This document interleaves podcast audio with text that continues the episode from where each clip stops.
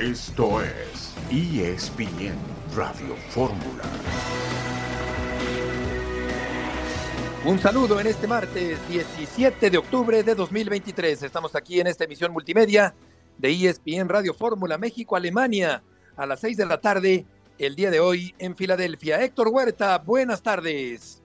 Hola Beto, ¿cómo estás? Buenas tardes, qué gusto saludarte a ti, a Mario. A tres horas, Beto, de esta cita histórica con la selección alemana. No todos los días se puede jugar con una selección de este nivel, de este calibre, y con una revolución interna que están viviendo con la llegada de Jules Nagelsmann, el nuevo técnico, que trae otra idea. Es un fútbol muy revolucionario el que trae. Ya lo mostró en Leipzig cuando estuvo en el Bayern Múnich. Y es un técnico que tiene un gran futuro, 36 años apenas de edad, Beto. Entonces, eh, parece futbolista, tú lo ves en conferencia de prensa y parece jugador. Buena oportunidad para México. Murió el Fanny Munguía, extremo, habilidoso, rápido, con picardía del América de los años 80. Mario, mucho gusto en saludarte. Eh, Heriberto Murrieta, ya te dije lo que pensaba, eres de lo mejor, de lo mejor, y estás con uno de los mejores periodistas del mundo también, y yo estoy complacido. Sí, este, el Fanny Munguía. Muchas gracias, Mario. Eh, un, un, clásico revulsivo. Gracias, Mario. Clásico cambio eh, que sí. siempre genera una generación, un aumento de calidad en su potencia. Eh, él, desde el sur de López, me lo comentaba, siempre americanista el Zurdo López, eh, siempre jugador de Reynoso, pero siempre lo más importante, un jugador que entraba de cambio y le cambiaba la cara a cualquier equipo de fútbol, en este caso, no a cualquier equipo de fútbol, al América nada más. Fue campeón, eh, que Dios lo tenga en donde nos esté esperando en cualquier momento y en cualquier alineación. Sí, Mario, 57 años de edad, eh, lo recuerdo ah, como cambio del América, cómo refrescaba el ataque del América. Aquel torneo pro de 85, cuando empezaban a remodelar la cancha del Estadio Azteca para el Campeonato Mundial de 86, lo ganó el América, el equipo de Tampico. Héctor, te acordarás, una remontada extraordinaria. Claro. Y Fanny Munguía formaba parte de aquel América campeón. Bueno, Fanny Munguía dio el título prácticamente, Beto entró, él, él, él fue el revulsivo del equipo, pero además creo que en ese partido metió dos goles, algo así, una asistencia, me parece una remontada espectacular del América contra el Tampico Madero de Carlos Reynoso. Justamente estaba de rival ese día, pero fue campeón en el Pro de 85, ¿te acuerdas, no? Este torneo, luego el, luego el Monterrey claro. ganó el México 86 previo al Mundial. En fin, un gran jugador, creo que en paz descanse, que su familia encuentre pronta resignación y es el camino que estamos viviendo todos, Beto, muy joven, por desgracia, 57 años, cuando ahorita el promedio de edad en el mundo es, se ha ampliado a 82 años, Beto. Sí, muy joven. El Fanny Munguía ha fallecido el día de hoy. Los vaqueros eh, derrotaron a los cargadores en el Monday Night. Los Rangers toman ventaja de 2 a 0 sobre los Astros en la serie por el campeonato de la Liga Americana. Y estaremos platicando acerca de la inclusión del flag football, que es el tochito bandera en los Juegos Olímpicos. Esto lo dábamos a conocer el día de ayer, el béisbol y otros deportes. El flag football también estará en los Juegos Olímpicos. Por eh, otra parte, Inglaterra venció 3-1 a Italia y clasificó a la Eurocopa 2024, doblete de Harry Kane en la victoria del equipo de Inglaterra sobre Italia. Tres goles por uno el día de hoy en este partido. Héctor, que termina ganando el conjunto británico a los italianos.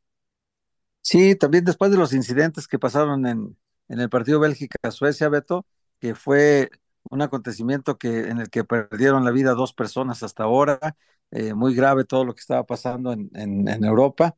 Y bueno, pues hay que ver, esto de Inglaterra también es, es para tomar en cuenta. Otra vez Harry Kane, Noveto está por ahí. Eh, ahorita vamos a dar todos los datos de este partido, pero bueno, el Harry Kane, el gran goleador de Inglaterra, otra vez apareció por ahí. Exactamente, otra vez apareció y vamos a ir a un eh, corte. Filadelfia derrota a los d en el primero de la serie final de la Liga Nacional. Estaremos en Filadelfia, en Santiago y en Los Ángeles el día de hoy con Mario Carrillo y Héctor Huerta en la visión multimedia de ESPN Radio Fórmula.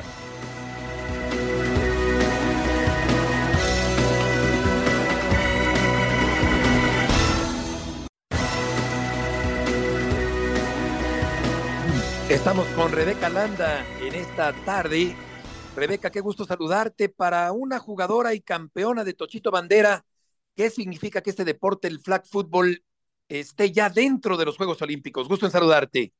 Igualmente, saludo a los tres con muchísimo gusto y a toda la audiencia de Radio Fórmula. Pues muchísima em, emoción, primero que nada, porque cuando nosotros empezamos a jugar flag fútbol, había cosas que buscábamos como las básicas, un campo donde entrenar, entrenadores, equipo y ahora pensar en todo el camino que ha transcurrido el flag fútbol y que habrá mucho más alcance, mucho más inversión y que habrá muchos más niños y niñas beneficiados de practicar este deporte, eh, es algo que realmente nos ha emocionado muchísimo a todas. Rebe, si pudieras explicarle al público en qué consiste este deporte. Sí, es una versión del fútbol americano, digamos, un poco menos violenta. En realidad no hay tacleo eh, físico como lo vemos en la NFL o el fútbol americano, sino que el tacleo se hace a partir de arrancar unas cintas o banderas, por eso el origen del nombre de este deporte, flag football, para terminar con una jugada, pero es básicamente lo mismo en los conceptos que el fútbol americano, se juegan cinco contra cinco, eliminando la línea ofensiva y por eso termina de esta manera, pero hay touchdown, hay downs, hay eh, puntos extra, todo eso que se ve en el fútbol americano también existe en el flag football en una versión menos violenta, digamos. Héctor, tu micrófono. Ahora escuchamos a, Héctor. Ahí estoy ya, ahí estoy ya, perdón, Beto. Perdón, Beto, ya estoy. Rebe, te preguntaba cómo le vas a hacer, cómo le vas a hacer tú para seguir practicándolo. ¿Tienes aspiración de ir a los Juegos Olímpicos ahora que ya se le admitió a este deporte? Eh, fuiste campeona del mundo, eres compañera nuestra en ESPN, narra los partidos de, de la NFL, eres muy activa en todo. Eh, ¿Te va a alcanzar el tiempo para todo? Bueno, creo que es la pregunta que hasta yo misma me estoy haciendo, Héctor. Eh, la verdad es que falta tanto, son cinco años, que no me quiero adelantar a pensar si voy a estar ahí o no.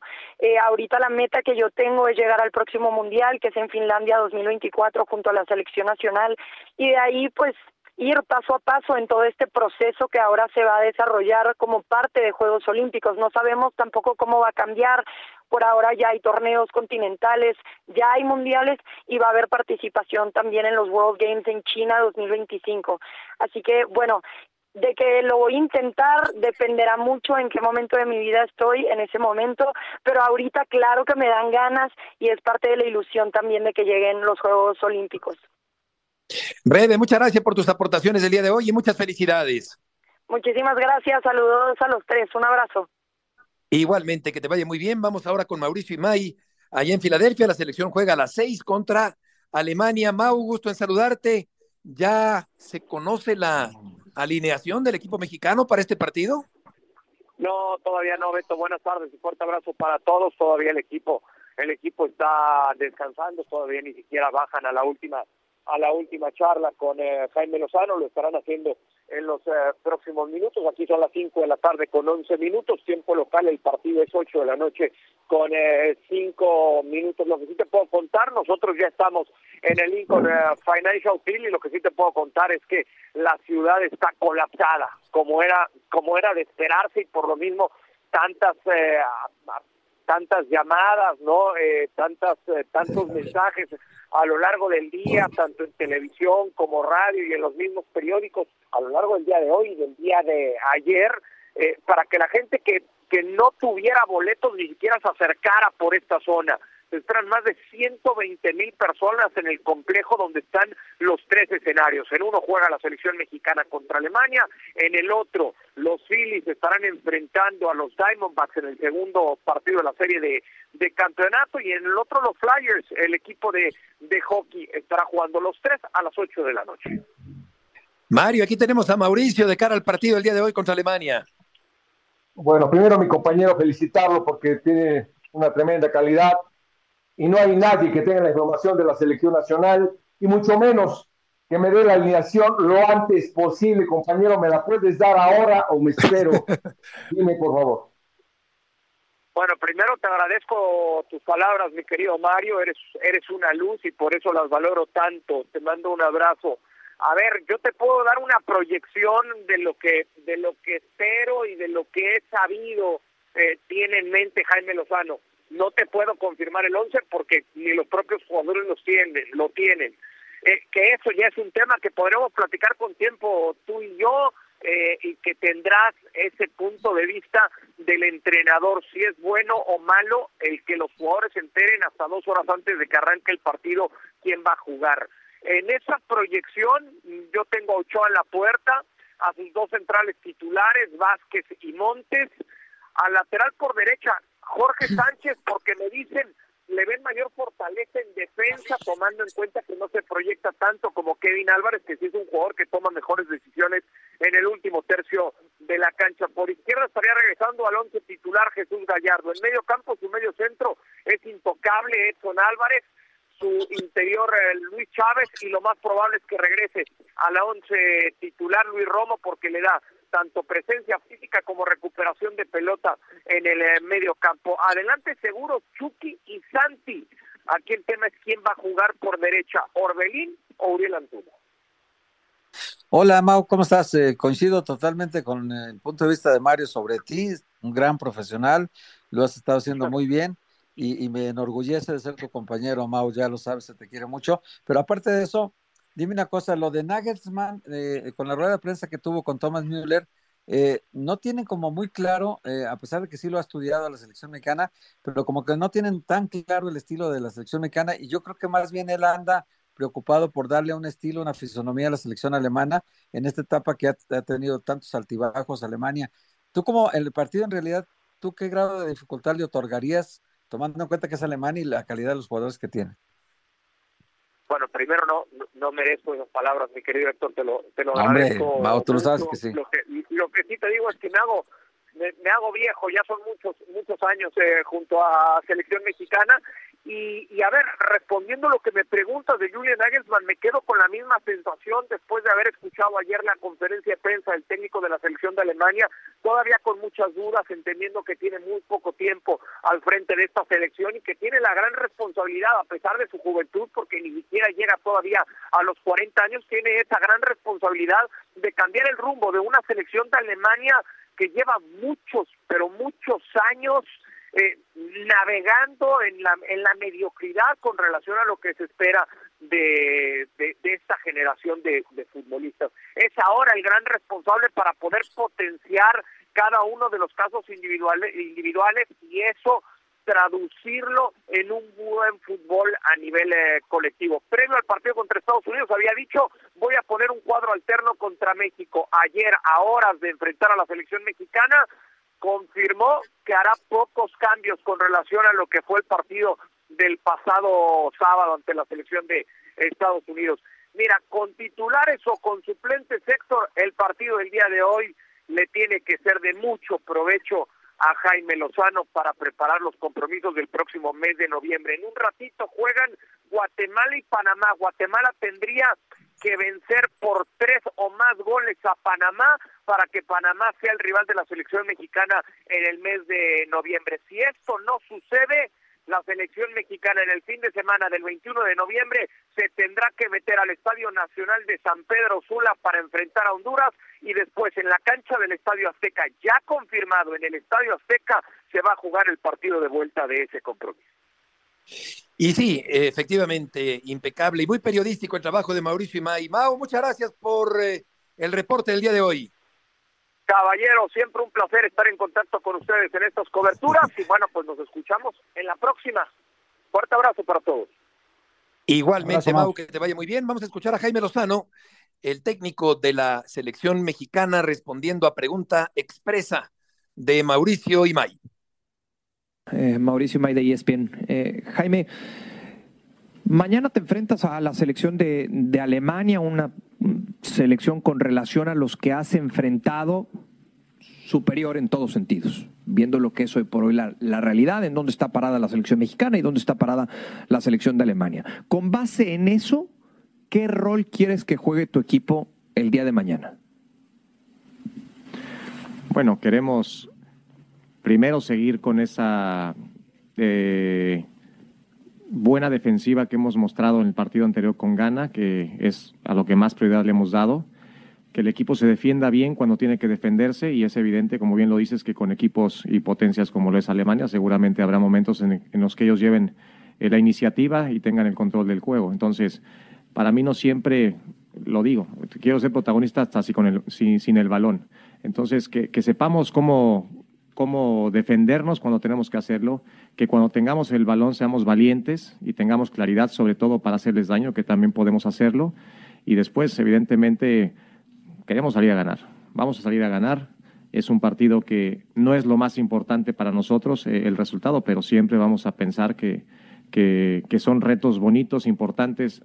Contra Ghana fue nuevamente un ambiente tipo mundial y mañana no será la excepción. Seguramente eh, habrá muchísima afición aquí, mucha más viéndonos desde nuestra casa, desde su casa, perdón, y, y esperemos que, que, el partido pues, nos sirva a las dos elecciones sobre todo para poder seguir creciendo de cara a lo que es el proceso. La voz de Jaime Lozano, un partido difícil, un partido de aprendizaje para el equipo mexicano sin duda, el que tendrá dentro de menos de tres horas ante el conjunto de Alemania allá en Filadelfia. Seguiremos comentando este y otros temas al volver en esta tarde de martes en ESPN Radio Fórmula.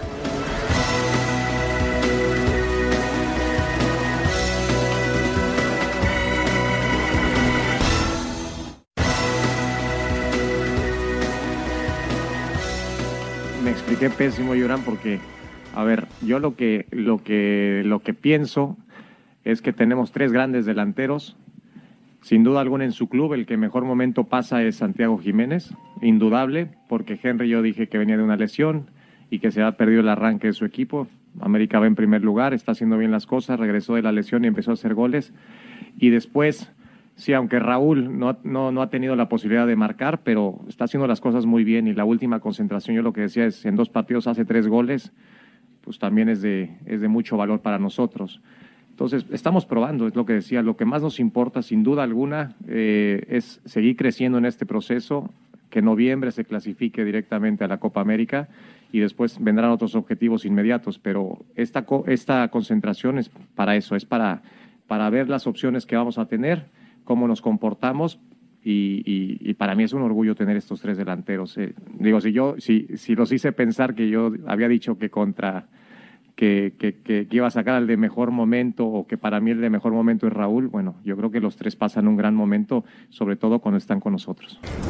Partidos de preparación y tenemos la, las oportunidades de, de ver más delanteros. Ustedes vieron que, digo, durante la Copa Oro tampoco hice tantos cambios. Normalmente eh, jugaban prácticamente los mismos, pero en, estos juegos son de preparación y, para eso los, no, los toma México, los toman todas las elecciones para eso, para ver otras opciones. Y es simplemente por eso. Evidentemente, la fecha, si nos vamos a una fecha FIFA, no digo más, la, anterior, Santi jugó un partido, Raúl jugó otro partido de inicio.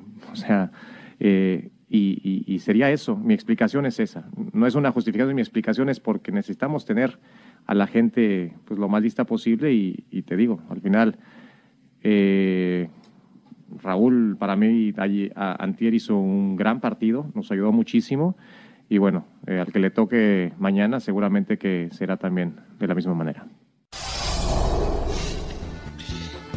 Es que el entrenador no puede ser eufemístico, tiene que ser muy claro en lo que dice, no por eh, no abordar los temas.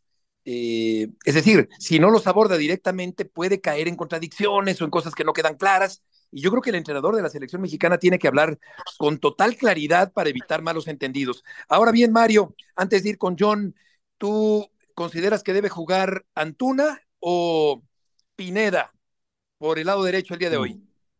Bueno, eh, primero, eh, me gustó lo que dijo Jimmy. Estos partidos de preparación son para prepararnos, para ver cómo tiene que ver y prepararse, tiene que arriesgar para arriesgar, tiene que buscar dinámicas sistemáticas, variantes, variables, las tiene, tiene cuatro o cinco variantes en este momento la Selección Nacional de México, y te digo más, puede jugar hasta con los tres en un momento determinado, ¿sí me explico? No uno ni otro, con los tres. Por eso te digo que todo es posible y estos partidos son un parámetro para eso. Eh, Antuna no de cambio, sin duda. Eh, y es un buen revulsivo. Es el único que dejaría de cambio yo, Antuna. Sí, Antuna que tiene velocidad, que tiene profundidad, que tiene picardía por el lado derecho, el eh, extremo cementero. Vamos contigo, John, que tienes también información sobre estos temas de la selección mexicana. Gusto en saludarte.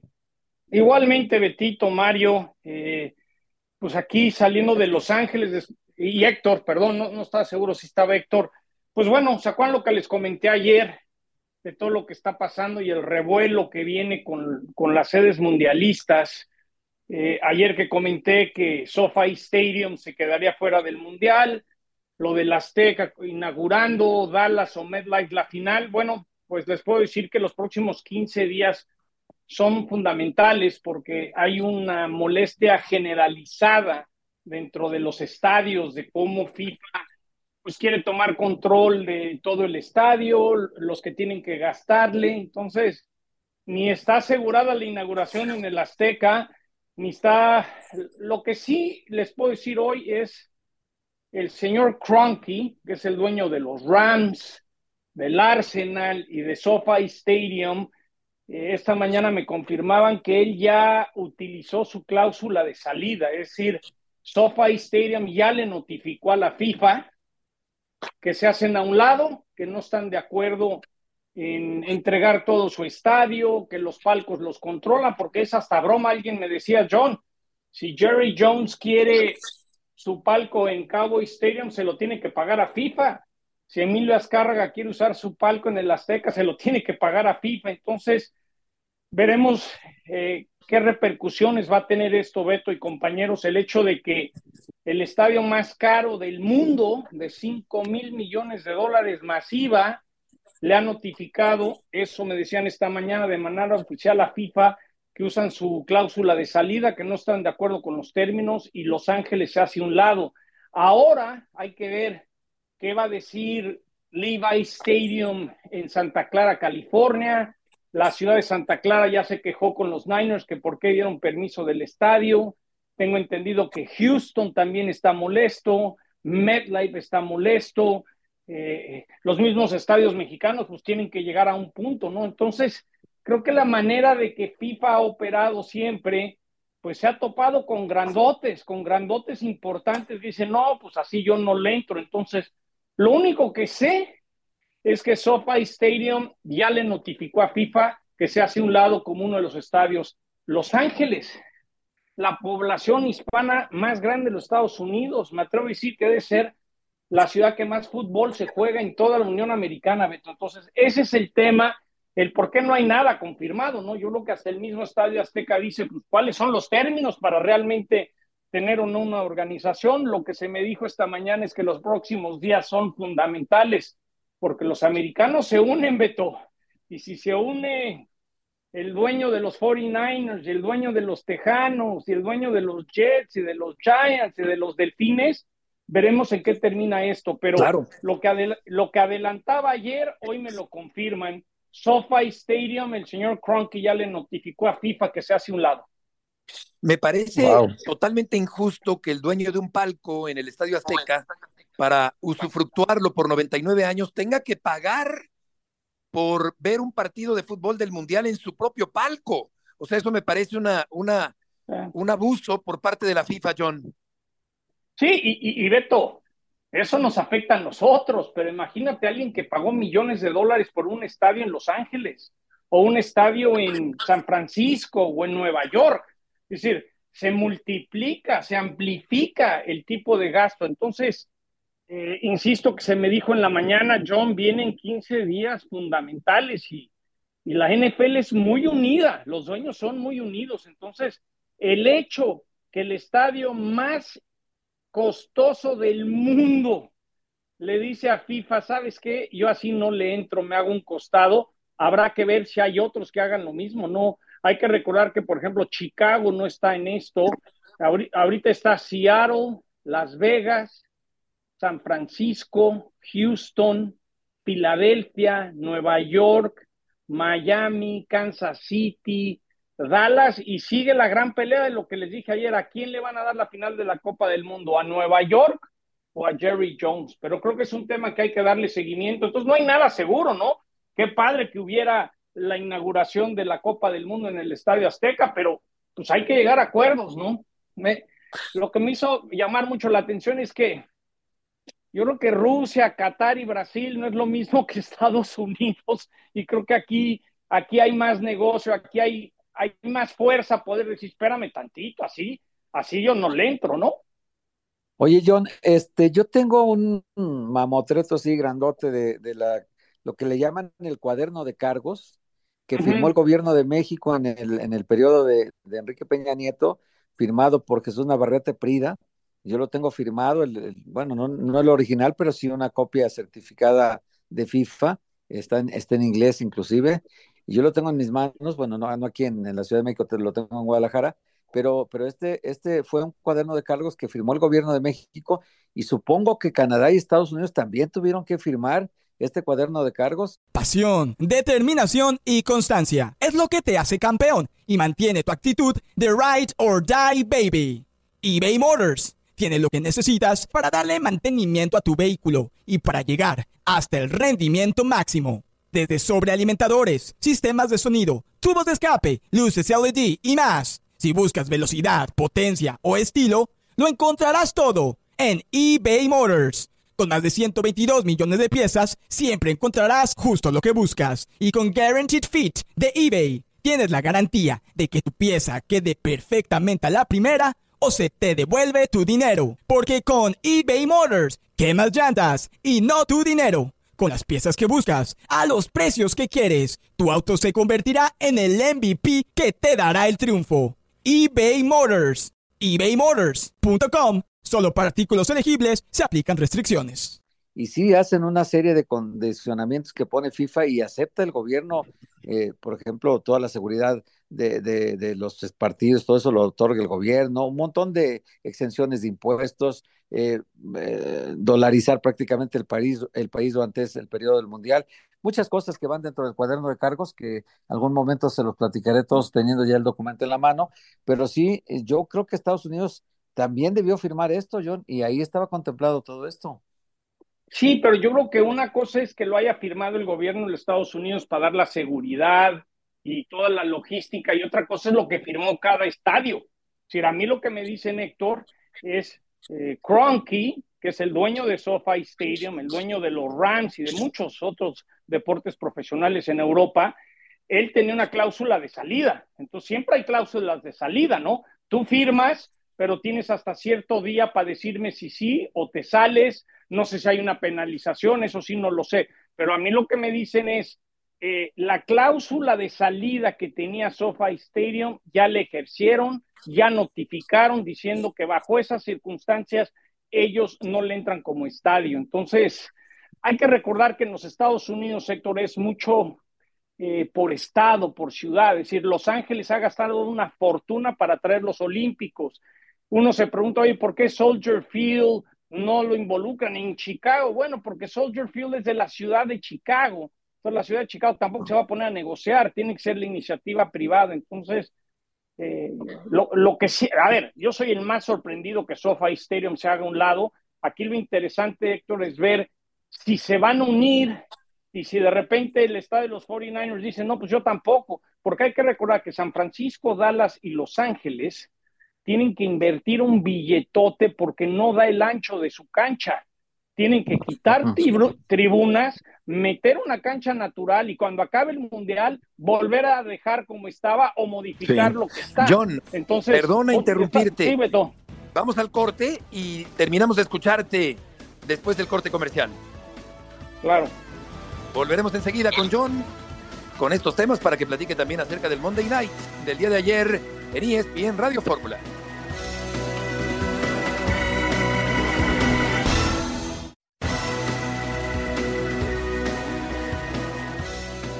Con Dak.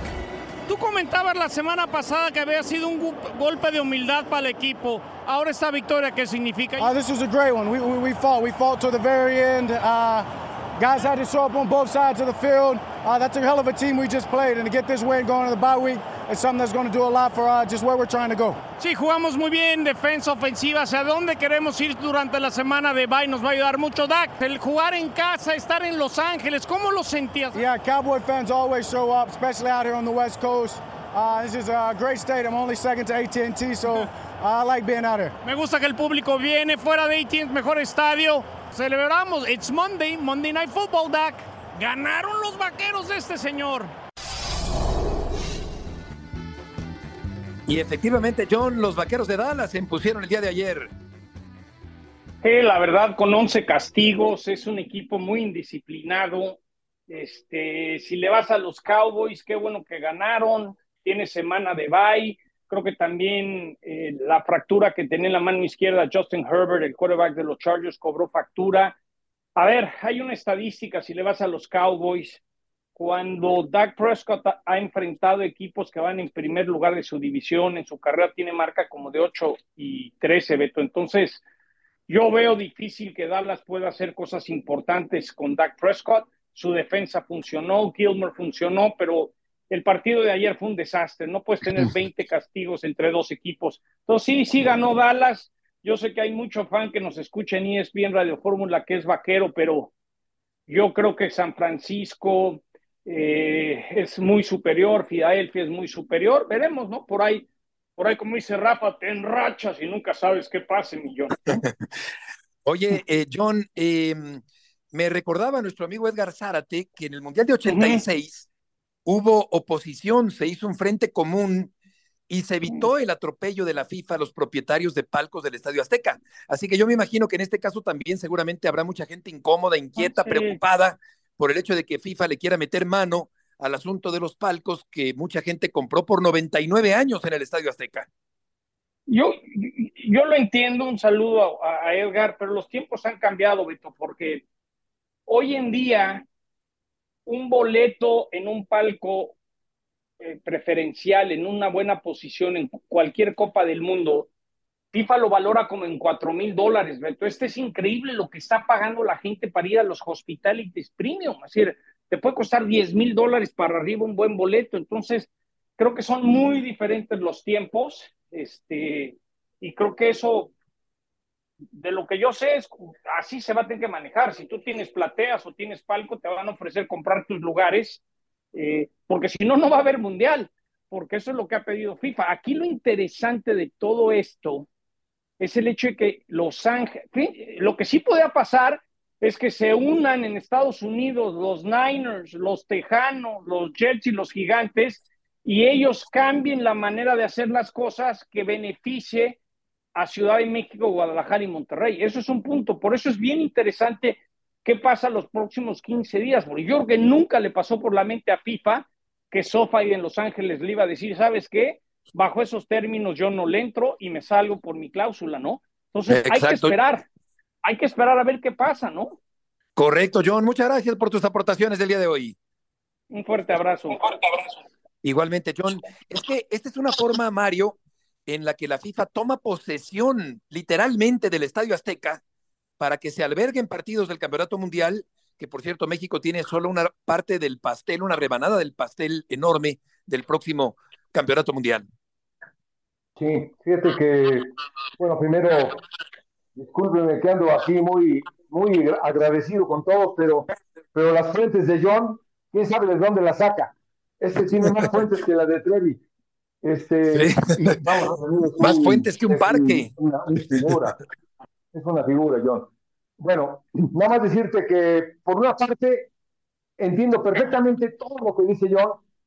Yo creo que si tú pagas por un palco por 99 años, tienes derecho, pero estamos hablando, eh, Héctor, hermano, estamos hablando de que vas a ver la inauguración de una Copa del Mundo y el pagar 99 años en un palco eh, no te da el derecho para ser merecedor de esa distinción. Yo creo que debe haber una negociación. Una negociación, ok, tú compraste esto, te doy prioridad, te doy no sé qué situaciones puedes, pero tienes que negociarlo porque tampoco te da derecho a estar en una Copa del Mundo. No te da derecho a estar en una final de Copa del Mundo.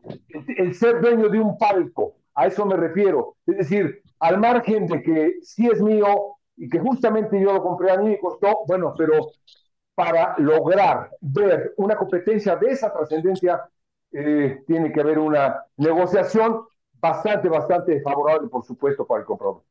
Claro, porque yo creo, Héctor, que habría que revisar el contrato de cada tenedor de palco cuando en los tiempos del general Núñez o de Fernandón, que era el, presidente del Atlante, Julio Orbañanos del Necaxa y Guillermo Cañedo del América, yo recuerdo que se firmó aquel contrato y, y, bueno, en 86 no se concretó la, la intromisión de la FIFA, pero sí parece que pudiera concretarse, Héctor, en 2026. Eh, pues ya son, ya son dos mundiales, Beto, que 70 y 86, que la FIFA no puede imponer condiciones a los tenedores de palcos.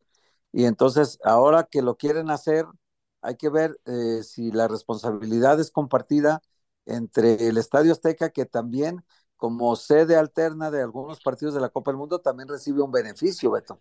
O sea, no, es que el Estadio Azteca abre las puertas, ya llegó la FIFA y, y déjalos jugar los partidos. No, no, no.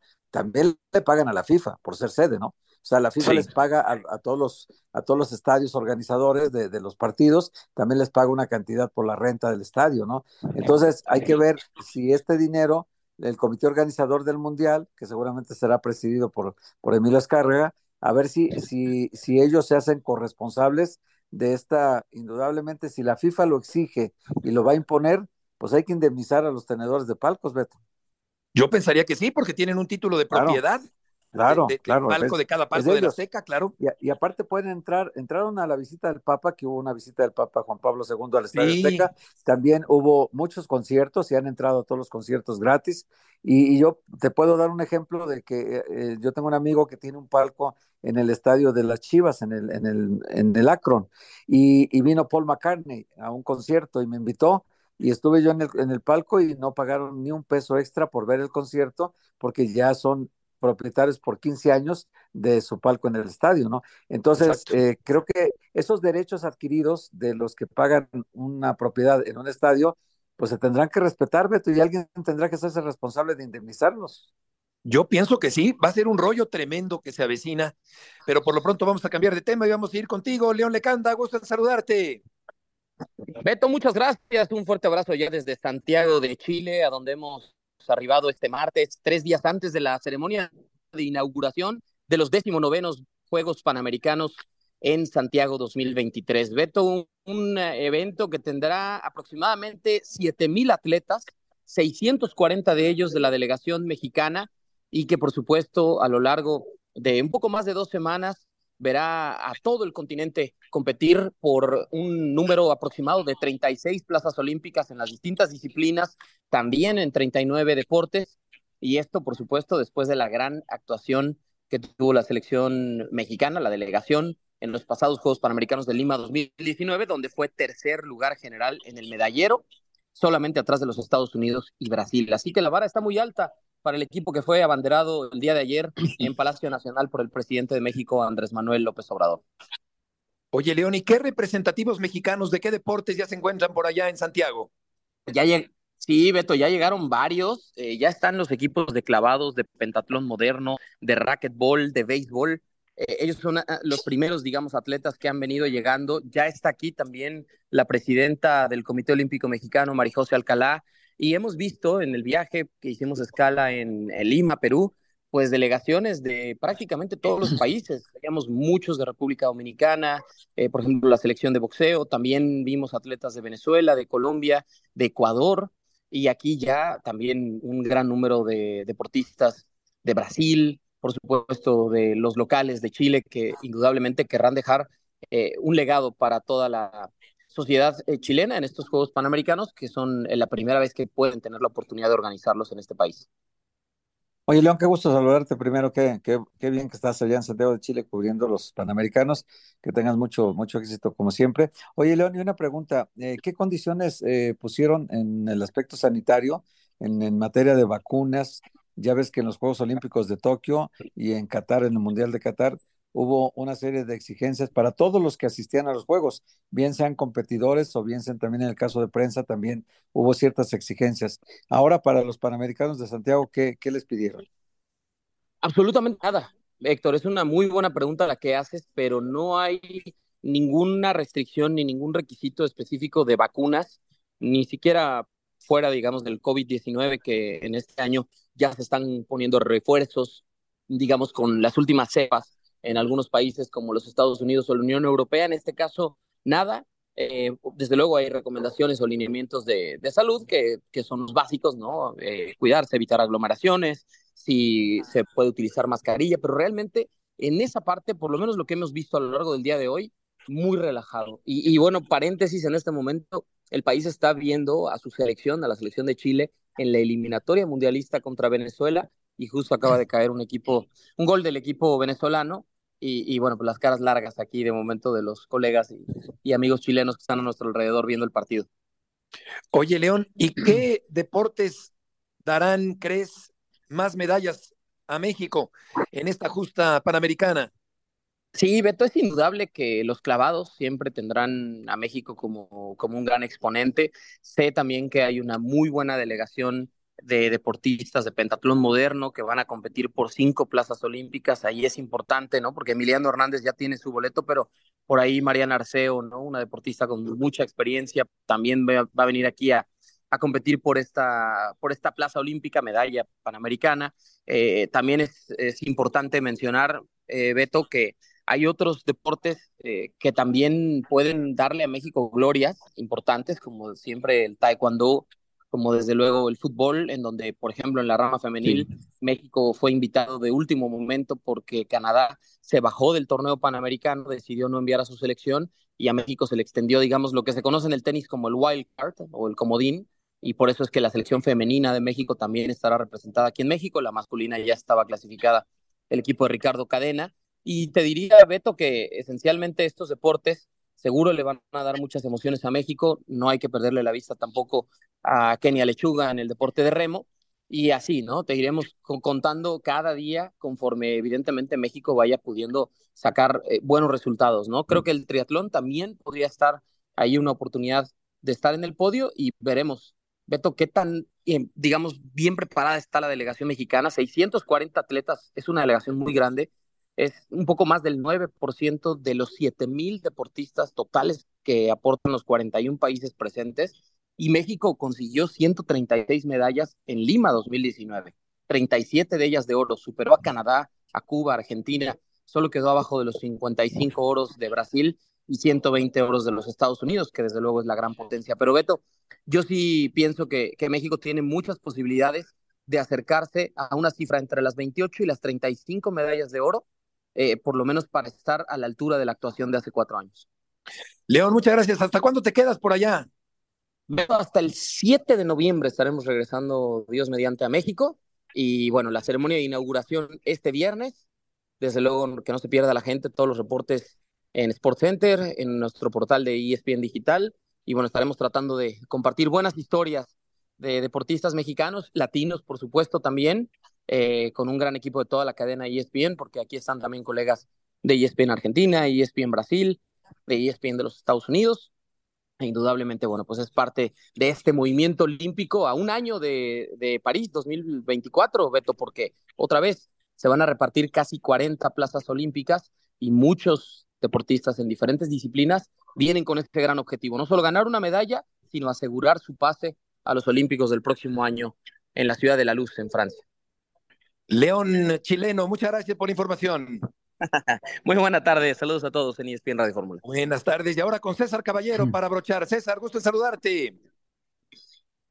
¿Cómo estás, Beto? El gusto es todo mío. Bueno, las Águilas del la América han regresado a los entrenamientos de cara a lo que será la reanudación del torneo el próximo sábado cuando enfrenten a Santos Laguna. El América viene de vencer 2-0 al Guadalajara en un partido amistoso disputado en Los Ángeles, California. Obviamente el ánimo está muy bien, está tranquilo todo el equipo porque eh, marchan de líderes. El problema en este momento es que tienen 10 bajas no cuentan con 10 jugadores para comenzar a preparar el duelo del fin de semana ante el conjunto lagunero. Y la peor noticia es que hace apenas unos minutos Diego Valdés salió de cambio en el partido entre Chile y Venezuela. Todo parece indicar que es una lesión muscular. Se prenden las alarmas en el campamento americanista. Seguramente Valdés regresará a la Ciudad de México el día de mañana. Le harán las pruebas pertinentes y de ahí determinarán qué tan grave es su lesión. Pero por supuesto, la preocupación se ha encendido porque Diego es el motor de este equipo a la ofensiva y corre el riesgo de no poder jugar frente a Santos Laguna.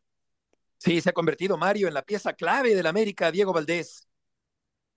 El jugador más importante precisamente que tiene el América, su mejor temporada, su mejor año y espero que no sea de cuidado. Sí, parece que ya va saliendo, eh, César, por lo que nos platicas, ¿no? Sí, Darío Osorio entró por él al minuto 22, sí. Exactamente. Sí, exacto. Y, mira, lo, hemos visto en partidos anteriores en los que no estuvo Diego. Eh, le costaba trabajo al América generar la misma calidad y cantidad de fútbol ofensivo. Obviamente las Águilas tienen a muchos futbolistas que de alguna manera podrían suplir la baja del chileno. No sé si podrían darle la misma calidad ofensiva que te ofrece un Diego Valdés que parece está en el prime de su carrera deportiva. Entonces habrá que esperar, habrá que ver eh, cuáles son las pruebas, los resultados que arrojen y también habrá que ver cómo dosifica Andrés Jardine a sus jugadores porque si recuerdan, en la pasada fecha FIFA de septiembre, Diego, Richard, Cáceres y Brian Rodríguez fueron con las selecciones a jugar la eliminatoria de Conmebol y tres de ellos terminaron lesionados al siguiente partido que disputaron con América. Entonces será interesante ver cómo los dosifica eh, Andrés Jardine, pero al menos en el tema de Diego Valdés parece que se lo van a perder un ratito los americanistas. Correcto, pues eh, vamos a ver eh, si se recupera pronto, si está el plantel completo. Valdés, sin duda, el eje, el epicentro de la América de la actualidad. César, muchas gracias por la información. Saludos, que tengan excelente tarde. Igualmente, buenas tardes. Un América que tiene un aparato ofensivo súper fuerte en este torneo, Mario. Y aparte de eso, eh, va a ser una gran prueba para Jardine. Ya le agarró el equipo, ya le agarró la mano, ya lo, el brasileño ya sabe lo que es dirigir a la América. Eh, lo que no sabe es jugar a ganar. El América tiene que ganar en la liguilla. Eso, por ejemplo, no es de Jardine, es de cualquier entrenador jugar a ganar con un equipo de esta característica es lo más difícil que hay. Ese es el reto importante para este brasileño que anda bastante bien. De acuerdo, Mario, y estamos llegando al final del programa. Muchas gracias por acompañarnos en este martes. Muchas gracias, Mario. Héctor, buenas tardes, que les vaya muy bien. Hasta mañana. Gracias, abrazo, Beto. Abrazo, Igualmente, buenas tardes.